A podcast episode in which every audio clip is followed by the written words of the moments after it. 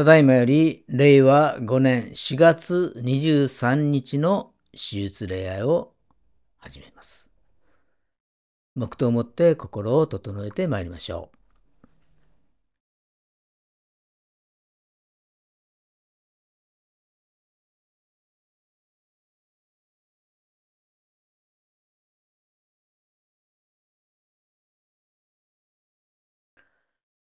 本日の招きの言葉は詩編30編1節から3節まででございます。お読みいたします。主よ、私はあなたをあがめます。あなたは私を引き上げ、私の敵が喜ばないようにされたからです。我が神、主よ、私が叫び求めると、あなたは私を癒してくださいました。主よ、あなたは私の魂を読みから引き上げ、私を生かしてくださいました。私が穴に下っていかないように。アーメン。お祈りいたします。愛する天皇父様、皆をあがめ感謝いたします。神様が良き神様でありますから、いつも私たちを見守ってくださり、助け、励まし、慰めてくださっていますから、ありがとうございます。御言葉をもって私たち一人一人にかなう御言葉を心のひだに刻みつけてくださいますからありがとうございます。いつも信仰の創始者であり完成者であるイエス様を見上げつつ過ごすことができますようにお一人一人をお導きくださいますようにお願いいたします。今日の礼拝を感謝いたします。聖霊様が先んじて導いてくださいますようにお願いいたします。すべてを感謝し、イエス様の皆によってお祈りをいたします。アーメン。使徒信条を告白いたしましょう。使徒信条。我は天地の作り主、全能の父なる神を信ず。我はその一人子、我らの主イエス・キリストを信ず。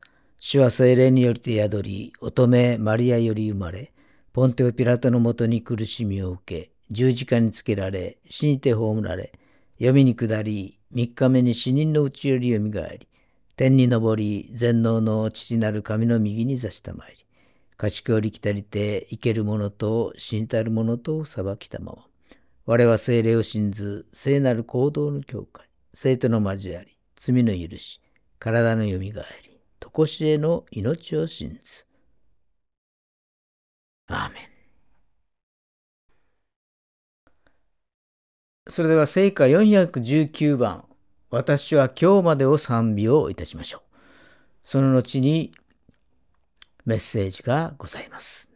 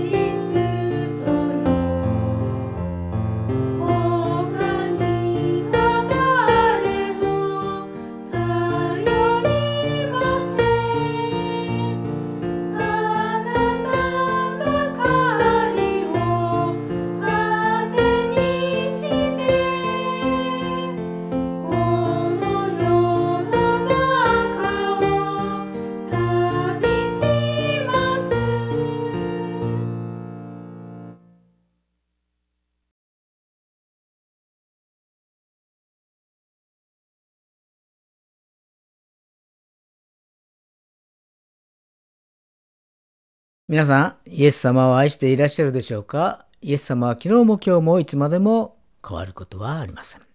本日の聖書の箇所は、ヨハネの福音書5章2節から6節まででございます。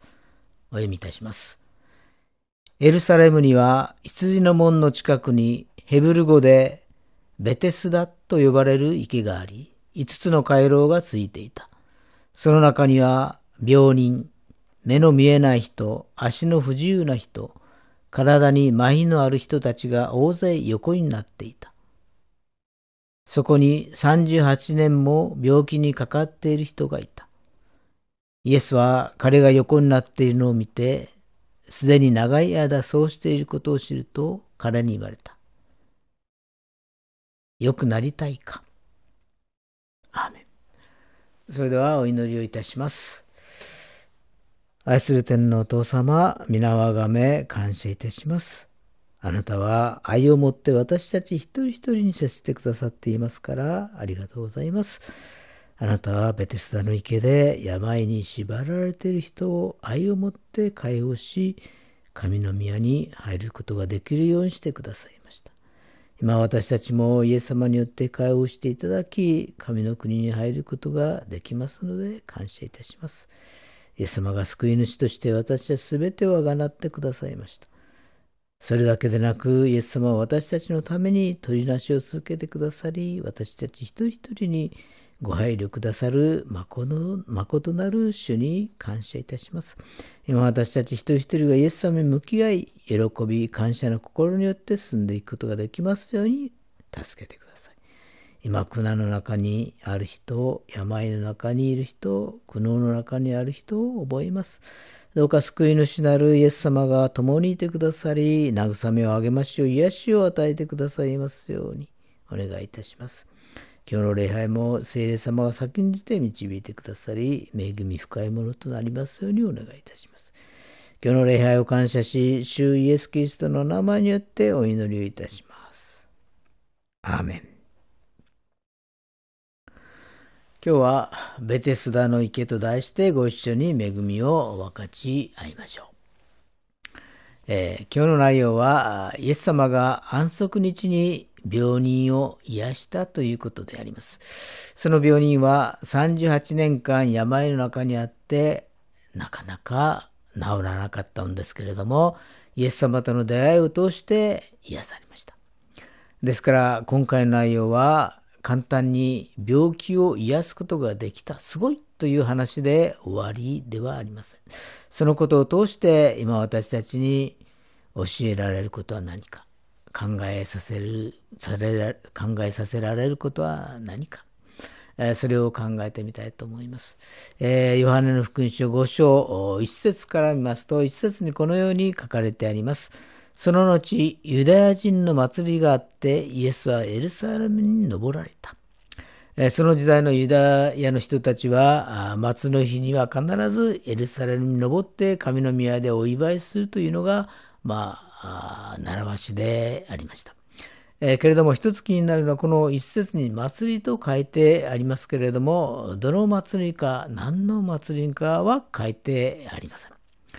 その理由は聖書が言いたいことは祭りのことではなく安息日に重点を置いているためであります。今の私たちにとって安息日とは何でしょうかもちろん神に向かって礼拝することは大切であります。しかしこの一節の愛を見るともっと大切な教えが示されているのであります。えー、2節を見ますとエルサレムには羊の門の近くにヘブル語でベテスダと呼ばれる池があり、5つの回廊がついていたと、このように書かれてあります。エルサレムの神殿の周りには回廊がたくさんあり、まあ、羊の門の近くに池があり、その池の名前がベテスダだということであります。ベテスダの意味を調べてみますと、まあ、恵みの家という意味があるようであります。えー、まあ一つ不思議なことはベテスダの池という話は聖書全体を見てもここだけで他の箇所には聖書箇所にはないということであります。えー、それだけでなくその池の様子から見ると自然にできた池ではありません。ソロモンの時代に、神殿を作ったという話がありますけれども池を作ったという話は書かれてありません。もしかしたらその後の時代にですね付け加えられたか人工的な池ではないかと考えられます。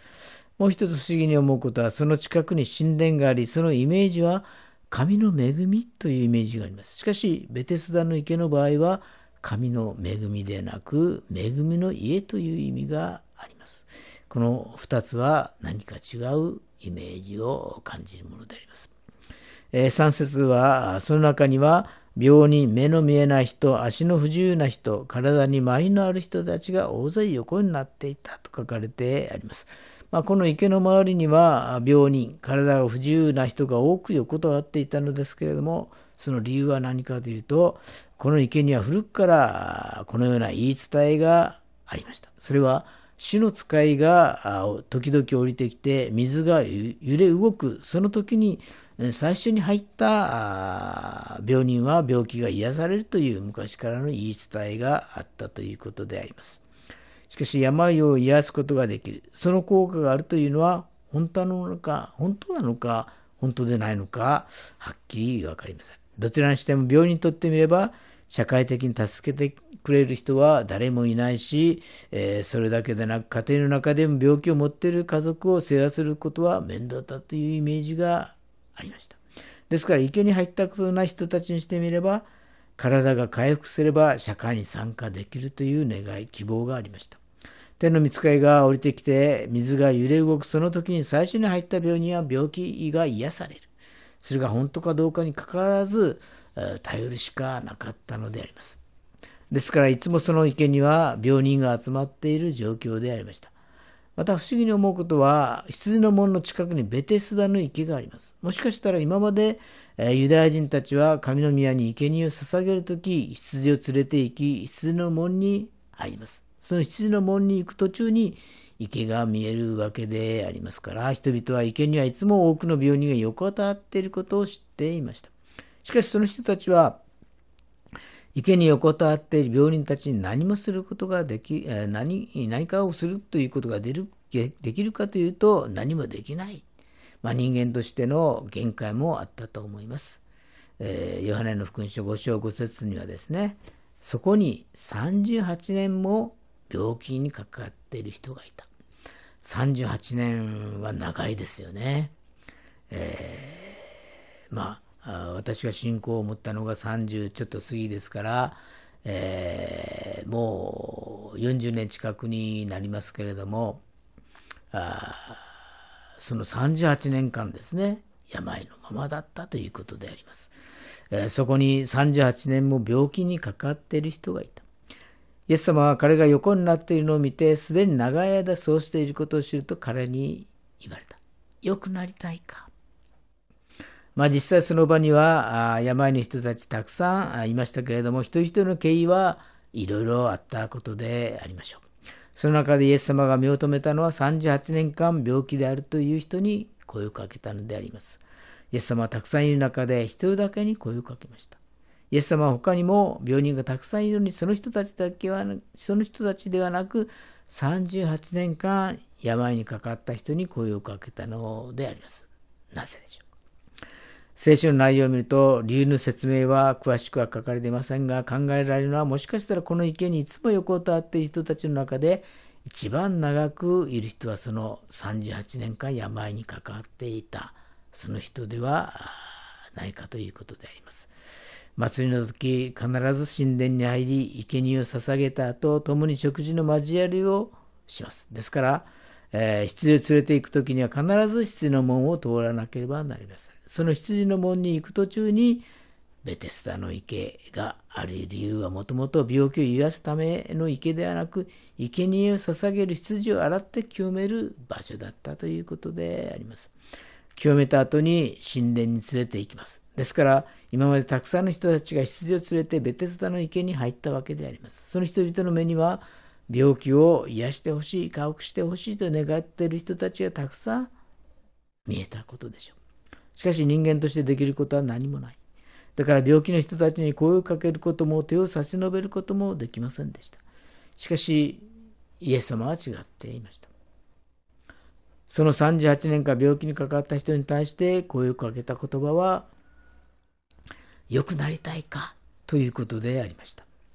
まあ普通に考えればですね、私たちが病院に行ってお見舞いに行った時に、体は大丈夫ですか？体調はいかがですか？元気ですか？といったような調子で声をかけますけれども、よき良くなりたいのですか？とはあまり声をかけませんよね。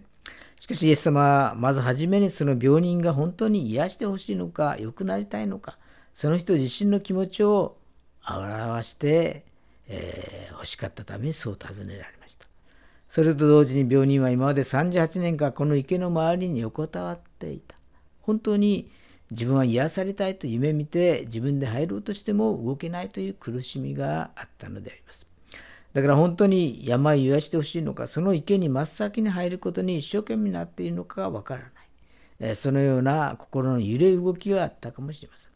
イエス様が出会ったその病人に目的は何なのか、よくなりたいよね。癒されたいよね。この問いかけを通してこの病人は自分が本当に求めていることは何なのか。病気が癒されることですよね。しかし病気を癒してほしいとお願いする相手は誰でしょうもちろんその場にいる救い主イエス様です。それなのにその病人は神様に願うよりもベテスダの池にまず入らなければならない。いち早く入らなければならない。その考えに縛られていたのではないでしょうか。病人の答えを見てみましょう。7節ですね。病人は答えた。主よ、水がかき回された時、池の中に入れてくれる人がいません。行きかけると他の人が先に降りていきます。先ほど4節で説明した通り、ベテスダの池の言い伝えで、えー、はですね、見つかりがこの池に降りてきた印として水が揺れ動くということがあります。多分、時々水が湧き出るところが渦巻いていたとも考えられます。問題はいつその水が揺れ動くのか、人間は想像できないのであります。だから病人たちは池から離れられないので、この近くで寝て待つという毎日でありました。そして突然水が揺れ動いた時に次々水に入っていくのであります。しかし38年間病気の人は立ち上がることができない状況ですから一生懸命張って歩いていこうと思っても他の人たちが先に入ってしまうわけであります。その病人はまた今回もダメだったという絶望に陥ります。そしてまたいつ来るのかわからない、えー、けれども待ってそしてやっとまた水が入れ動いた時に水に入っていっても他の人が先に入ってしまいますまたダメだったその次もダメだったそうやって38年繰り返してきたのであります私たちはそのように38年間も同じ状況を繰り返しているのを見ると何をやってんだろうそう言いたい気持ちになります病人にしてみれば他に方法がなく八方塞がりの状態で残された唯一の方法がこれなのだ。しかし他の病人たちも自分が癒されたいから病人他人に構わず水の中に入っていく。誰も自分を入れてくれるよう助けてくれる人はいない。それだけでなく、祭りの時にいつもたくさんのユダヤ人が神の宮に羊を連れて、えー、来る人がいるのに、その人たちも助けてくれない。だから38年間、病の彼の心は誰も助けてくれない。言いようもない絶望感、寂しさがあったと言えるでしょう。その中にイエス様が突然来られ、真っ先にその彼に言葉をかけられた時、彼は話ができる相手がいたと大喜びしたことでしょう。ところがイエス様が言われたのは、良くなりたいか？と尋ねたのであります。彼はもちろん当たり前ですよとは言わずに、自分の苦しみを告白することができた。誰も助けてくれないと。そのような苦しみを告白するのであります。問題は38年間もこの場所を、同じ場所に縛られていた。その理由は池の水が揺れ動いた時先に入ったら病気が治るのは本当なのか嘘かわからないということでありました。けれども一回だけでいい。先に入ってその時にもし病気が癒されたなら良い機会を得て幸いだと喜んで帰れるでしょうし、逆に入ったのに病気が治らない場合は、なんだ効果はなかったんだ。呪いみたいなもんかと言って諦めて家に帰ることができます。えー、その方がすっきりし、次に進むことができるでしょう。しかし、この38年間病の人は、彼は入った経験がないのであります。そのために帰らたくても帰れない。この池から離れられない。つまりこの池の場所と言い伝えにその縛られていたのであります。そうであればその場所は本当に恵みの家と言えるのでしょうか言えないと思います。ベテスダの池の近くに羊の門があります。つまり神の宮があるのです。だから神に助けを求めていけばいいのですけれども問題は彼が病気を持っているために神の宮に行くこともできず家に帰りたくても家族も助けてくれない状況でありました。ですから行き場のない彼はベテスダの池の周りに38年間も縛られていたのであります。イエス様はそれを分かっていました。彼は自分の考えにとらわれ前に進めなかったのです。それと同じように今私たちも信仰的に、えー、前進できないようなことがあるかもしれない。妨げが何かあるかもしれない。行動するのではなく、間違った考えに固執し、縛られているかもしれない。それが10年、20年、30年経っても変わらない。自分の次のステップに進めない。そのような状況は大変恐ろしい状況ですけれども、その38年間病気、病人だった彼にしてみれば、他の方法が見つからず、その池に希望を持って願っていました。このように彼は一回でも構わない。イエス様が来られた時にお願いです。池の水が揺れ動いた時に私を抱き上げ、池に連れて行ってほしいという気持ちがあったかもしれません。しかし、イエス様はどうされたでしょうか。8節を見ますと、イエスは彼に言われた。起きて床を取り上げ、歩きなさい。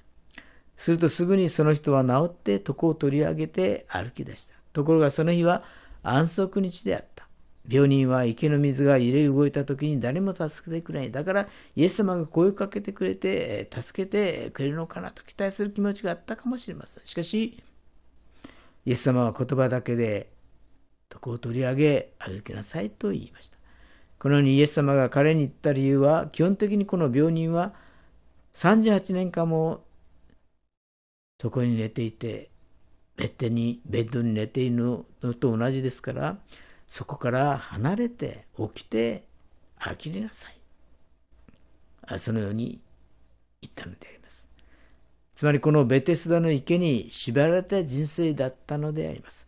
ベテスダの池の近くに神の宮である神殿があるのに病には行くことのなかったのであります38年間そういう考えに縛られていました病人の苦しみをイエス様は分かっています。そこから解放させるために、断ち切るために、起きて、床を取り上げ、歩きなさいと言われたのではないでしょうか。これと同じように、人間は罪がある家に間違った考えに固執してしまい、特に人に対して、まあ、敵対したり、憎しみを持ってしまったりしてしまいます。相手から助けてもらったことはすぐ忘れるのですけれどもぶつかった時には恨みを持つようなことが多々あるのであります。荷物が落ちてきた時に、えー、自分の荷物だとですねそんなに痛みませんけれども人の荷物だと2倍も3も痛いと思うのが人間の常であります。まあ恨みをですね持ち続けてやすいということであります。それはかえって大きく社会を壊し、最終的に行き場を失うようになってしまうのであります。それと同じように38年間病の彼ももしかしたら病気を治してほしいという苦しみがあるのはもちろんですけれども、助けてくれる人がいないという不満を持っていたのかもしれません。でも人々としてはどう家行ったらいいのかわからない。助けたくても本当に助けられるのかわからない。何もできない。しかし、イエス様は違います。来てくださった。その家、病気を治すことができる。そして38年間の全てを断ち切ることができた。それはイエス様が来たからであります。言い換えれば私たちも次の束縛から救うことができるイエス様が来てくださった。そのイエス様に向き合うことが本当に大切であります。えー、それから14節にはですね、このように書かれてあります。後になってイエスはミエラの中で彼を見つけて言われた。見なさい。あなたは良くなった。もう罪を犯してはなりません。そうでないともっと悪いことがあなたに起こるかもしれない。再び神殿でイエス様は38年間病だった人と会っています。不思議に思うのはベテスダの池ではなく神の宮の中で再会できたことであります。それがいつかというと安息日でした。安息日の中で私たちはイエス様のところに行って本当にそれを喜びイエス様から励ましの言葉を聞き感謝の気持ちがあるでしょうかそれだけでなく他を見てみるとパリサイ人たちは安息日だから病気を癒すことはダメだと言い立法によって縛られた人生からの会話はなかなか難しい状況でありました逆に38年間病気だった人は今までベテスダの池に縛られた苦しい人生を終わりさよならを告げするからはイエス様との出会いを通して本当に神様に向き合うことができる恵みを受けたのであります。このように今私たちも何か間違った考え方や信仰の妨げになっているものがあるでしょうか改めてそのことをイエス様を通して癒していただきそこから解放されイエス様に会うことができるように祝福いたします。今日のベテスダの池の話をまとめてみますと第一にベテスダの池は悔い改めの場所でもあるということであります。ベテスダの池とは羊の生贄を洗う場所であります。羊を洗って神様に捧げるところであります。洗うということは悔い改めを意味するのであります。悔い改めると許しは密接な関係があります。悔い改めると個人がリバイブされ、国家的にはリバイバルが起きるのであります。第二歴代史7章の14節には、私の名を呼び求めている私の民が自らへり下り、祈りを捧げ、私の顔を下へ求め、その悪い道から立ち返るなら、私が親しく天から聞いて、彼らの罪を許し、彼らの血を癒そうと書かれています。第二にベテスダの池は38年間の病人を解放した場所でもあります。38年。長いですよね。38年もの間、病気にかかっていた人は、自ら癒される道は知っているけれども、動くことができないので、どうすることもできないでいました。水がかき回された時、初めに入った人は癒されました。しかし、彼が行きかけると、もう他の人が先に降りていくのであります。そのようにイエス様に訴えました。これはまるで今の個人の信仰の状況かもしれないし、日本の教会の状況かもしれません。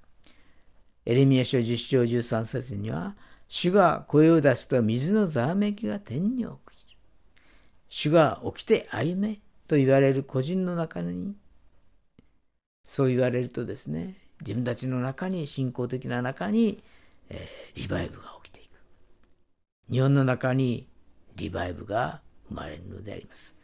第3に私たちを訪れたイエス様が描かれています。今、私たちのただ中にベテスダの池の中を動き、かき回された方がおられます。イエス様であります。イエス様は昨日も今日もいつまでも変わることがありません。その方は2人3人集まっておられるところに共におられるのであります。私たちが今も十字架の血潮の前で自分を洗い清め、不従順の罪、不隠行の罪を悔い改めると、御霊によって心が動かされます。起きて、歩め、癒されよ、増えよ、埋めよ、血を満たせ。主が私たちを祝福してくださるのであります。お祈りいたしましょう。愛する天皇と様、皆をあがめ感謝いたします。あなたはあらゆる縛りから解放してくださいますから感謝いたします。それだけでなく、神の宮に入ることができるようにしてくださいますからありがとうございます。今私たちもイエス様によって解放していただき、神の国に入ることができますから感謝いたします。イエス様が救い主として私たちすべてをあがなってくださいました。それだけでなく、イエス様は私たちのために取りなしを続けてくださり、私たち一人一人にご配慮くださる誠なる主でありますから感謝いたします。今私たち一人一人がイエス様に向き合い、喜び感謝の心によって進んでいくことができますように助けてください。主にすべてを感謝して、主イエス・キリストの皆によってお祈りをいたします。アーメン。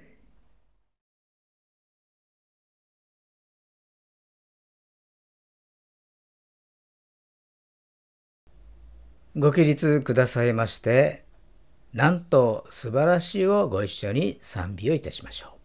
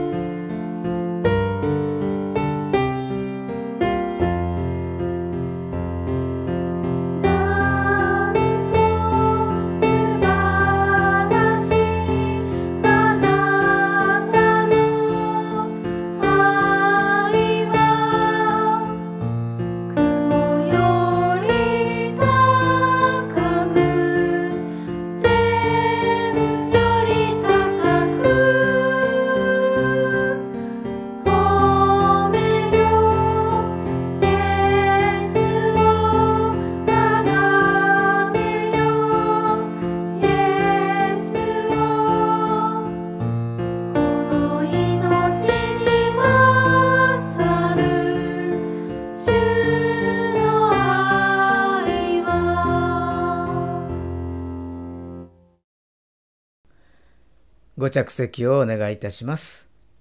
続きまして、献金の時間でございます。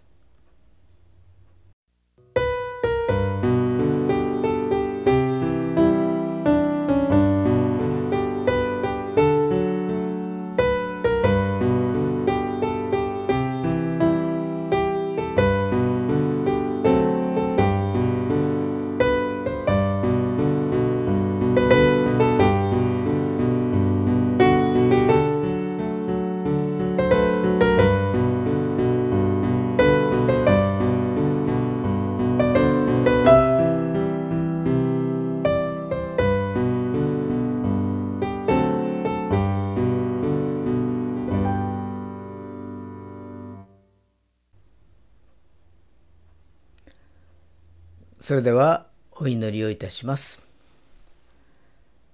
愛する天皇お父様、皆をあがめ感謝いたします。今日も神様の御言葉を私たち一人一人に降り注いでくださってありがとうございます。御言葉によって養われていますから感謝いたします。今捧げました献金はどうぞ主の御用のために用いてくださいますようにお願いいたします。この祈りを主イエス・キリストの皆によってお祈りをいたします。アーメン。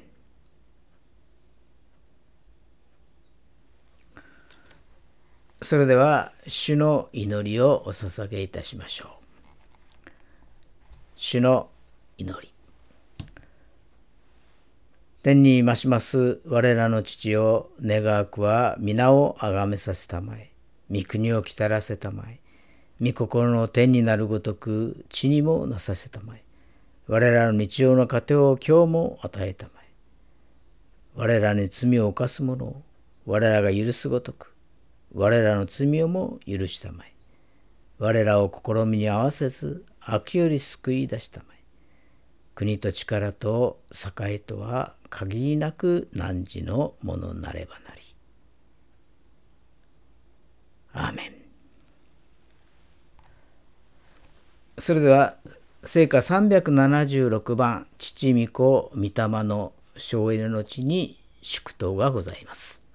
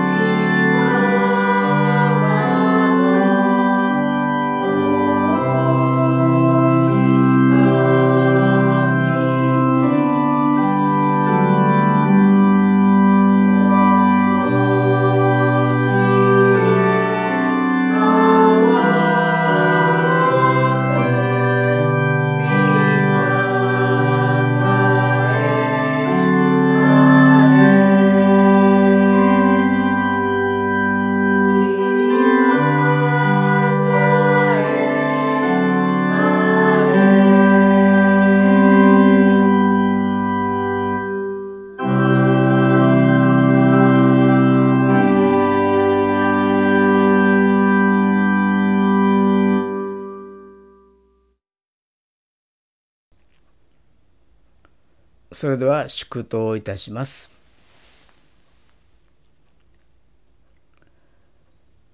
仰ぎ恋願わくは主イエス・キリストの恵み父なる神の愛聖霊様の親しき御交わりがここに集いしお一人お一人の上に今から常しえまであらんことを。アーメン